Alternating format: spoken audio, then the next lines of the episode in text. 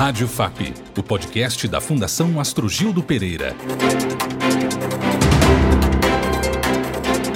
O Supremo Tribunal Federal vai retomar nas próximas semanas o julgamento do projeto que prevê a construção da Ferrogrão, ferrovia prevista para ligar o Mato Grosso e o Pará. São cerca de mil quilômetros que atravessam áreas protegidas, entre terras indígenas e unidades de preservação. O processo que paralisou a Ferrogrão, a ferrovia ligando o Mato Grosso ao Pará, foi liberado para julgamento pelo Supremo Tribunal Federal. Uma ferrovia que vai ligar o interior do Brasil aos rios da Amazônia. Mas esses projetos de novas ferrovias, novas rodovias, muitas vezes esbarram em questões ambientais. Eu sou João Rodrigues e neste episódio vamos analisar esse polêmico projeto do governo federal, que, para especialistas, representa um modelo de retrocesso na Amazônia. O meu nome é Marco Antônio Mota, eu sou de Santarém, na região oeste do Pará, às margens do rio Tapajós. E o povo Munduruku, do Alto e Médio Tapajós, estão ameaçados por vários projetos de infraestrutura e de logística. E um desses projetos que está ameaçando esses direitos territoriais é a Ferrogrão. Rádio FAP. Nosso entrevistado é o advogado e professor Melilo Diniz. Melilo Diniz é doutor em Ciências Jurídicas e Sociais professor, pesquisador especialista em direito público. É diretor do Instituto Brasileiro de Direito e Controle da Administração Pública e do Movimento de Combate à Corrupção Eleitoral. É advogado do Instituto Cabu e autor da ação direta de inconstitucionalidade no STF, questionando as obras da Ferrogrão. Seja bem-vindo, Melilo. João, muito obrigado a você, a quem nos acompanha no podcast. É uma alegria estar conversando com vocês. Melilo, indo direto ao ponto do nosso assunto. A Ferrogrão é uma obra necessária? Olha, João, eu quero dizer para você que o meu olhar é sempre um olhar do direito. Tudo aquilo que viola a Constituição, que é feito fora das regras, que é feito sem nenhum cuidado socioambiental, é completamente desnecessário, porque sequer a discussão acerca da necessidade ou não me parece importante diante do fato de que a Constituição foi completamente rasgada no projeto da Ferrogrão, essa ferrovia que quer transportar grãos do Mato Grosso até a cidade de Miritituba, o porto de Miritituba, na cidade de Itaituba, no Pará, com o objetivo de facilitar a exportação das commodities. Nós não somos contra essa discussão, mas, repito, tudo que viola a Constituição é desnecessário e, mais que isso, não pode ser levado adiante, como o Supremo vai analisar brevemente aí no dia 15 de junho de 2022.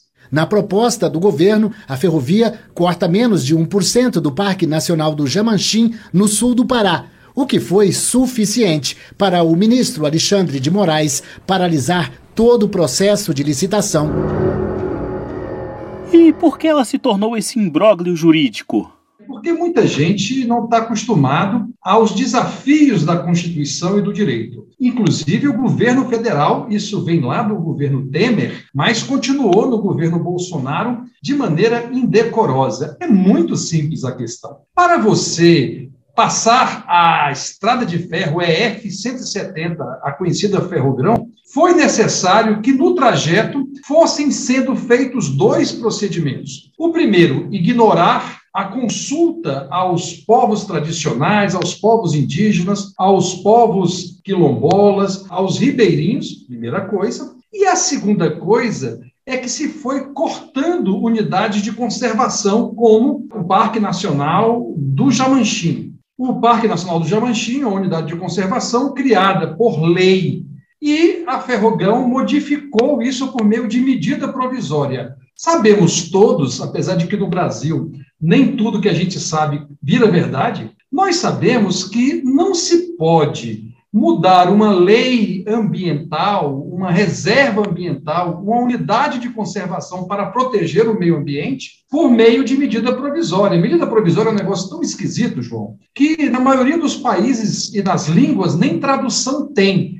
Eu conto a história de um amigo que teve que traduzir para o chinês a palavra medida provisória, ou a expressão medida provisória. Passou quase uma hora para tentar encontrar, porque não é lei, não é decreto, é uma jabuticaba tipicamente de países desinstitucionalizados como o Brasil. E, portanto, a questão jurídica está, de um lado, em se ter modificado o Parque Nacional do Jamanchim por meio de medida provisória, só pode ser feita por lei, lei que vai para a comissão, que é debatida, que tem audiência pública. Não foi assim. E, além disso, porque os governos não quiseram ouvir os principais envolvidos, especialmente no caso aqui dos meus clientes, os Caiapó Mebem Cocré, associados ao Instituto Cabu, que são os grandes guardiões da floresta, especialmente no trecho da Amazônia Oriental, por onde passa de maneira absolutamente total o projeto da Ferrogrão. Esse é o desafio, é o debate jurídico, e o Supremo, por meio do relator, ministro Alexandre de Moraes, mandou suspender tudo liminarmente em março de 2021 e agora, em junho de 2022, no dia 15 de junho de 2022, uma quarta-feira, nós vamos debater isso lá no Supremo e vamos aguardar a posição de toda a corte. Políticos e ativistas de diferentes países pretendem visitar o Brasil na segunda quinzena de agosto para pressionar contra a construção da Ferrogrão. Há estudos apontando que ela deve demorar mais do que o previsto para ficar pronta e poderá custar até 40 bilhões de reais. É algo razoável? Olha, os projetos no Brasil, eles são feitos sem estudos sérios, sem estudos substantivos. O projeto da Ferrogrão, ele tem nos seus projetos mais furos do que um queijo suíço, sem a precisão desses relógios feitos naquele país. Então você vai ter aí um problema muito grave de concepção, portanto, de discussão sobre os elementos estruturais e socioambientais. Você vai ter um orçamento que, como você disse, João, chegará quatro vezes mais. Depois, é um projeto, como nós sabemos, na região transamazônica, na região amazônica, tal qual o projeto da rodovia transamazônica, que os prazos de construção disso têm que ser multiplicados por 10, inclusive porque parte do ano é impossível construir na região por conta da, do regime de chuvas. E na outra parte, quando você recomeça, você tem que voltar alguns passos para poder levar adiante o que foi destruído pelo regime de chuvas e pelo conjunto de problemas que tem. E mais que isso, é um projeto, João, que não considera a importância de fazer qualquer coisa na Amazônia discutindo com a população que está lá. Isso é coisa feita em Brasília, decidida em Brasília, sem diálogo. É tão grave, eu vou te dar um dado que talvez aí o nosso ouvinte se interesse ainda mais, é que lá atrás, em 2017, o governo, por meio da Agência Nacional de Transporte Terrestre, a conhecida NTT, assinou com os Caiapó, associados ao Instituto Cabu, um termo de acordo dizendo: olha, pessoal, antes de qualquer coisa que vamos fazer, nós vamos dialogar com vocês, vamos fazer a consulta conforme prevê a Convenção 169 da OIT, que é lei no Brasil. E qual foi nossa surpresa? Em 2020, quando esse projeto foi colocado para desestatização, o atual governo não deu a menor pelota acerca desse compromisso assumido entre todos e também pelas autoridades para fazer a consulta. Então, veja, esse projeto, repito, tem mais furo do que um queijo suíço. É um conjunto de buracos que acabam sendo parte de uma tentativa do que eu chamo de corrupção das prioridades. Nós temos dificuldades aí muito sérias no Brasil e nós não conseguimos levar adiante sequer o que já existe. Basta pensar que quase no mesmo trajeto há uma rodovia, a BR-163, eu passei por ela não tem 15 dias, completamente destruída. Vários quilômetros, centenas de quilômetros sem asfalto, sem nenhum tipo de segurança e, acima de tudo, muita miséria e muita prostituição ao longo dessa rodovia, demonstrando que esses projetos macroeconômicos são, na verdade, grandes ilusões se não forem feitos de maneira séria. É essa a minha crítica à Ferrogrão. O Supremo Tribunal Federal, STF, decidiu marcar para o dia 15 de junho de 2022 o julgamento da ação que paralisou os processos para a implantação da ferrovia Sinop a Miritituba no Pará, a chamada Ferrogrão.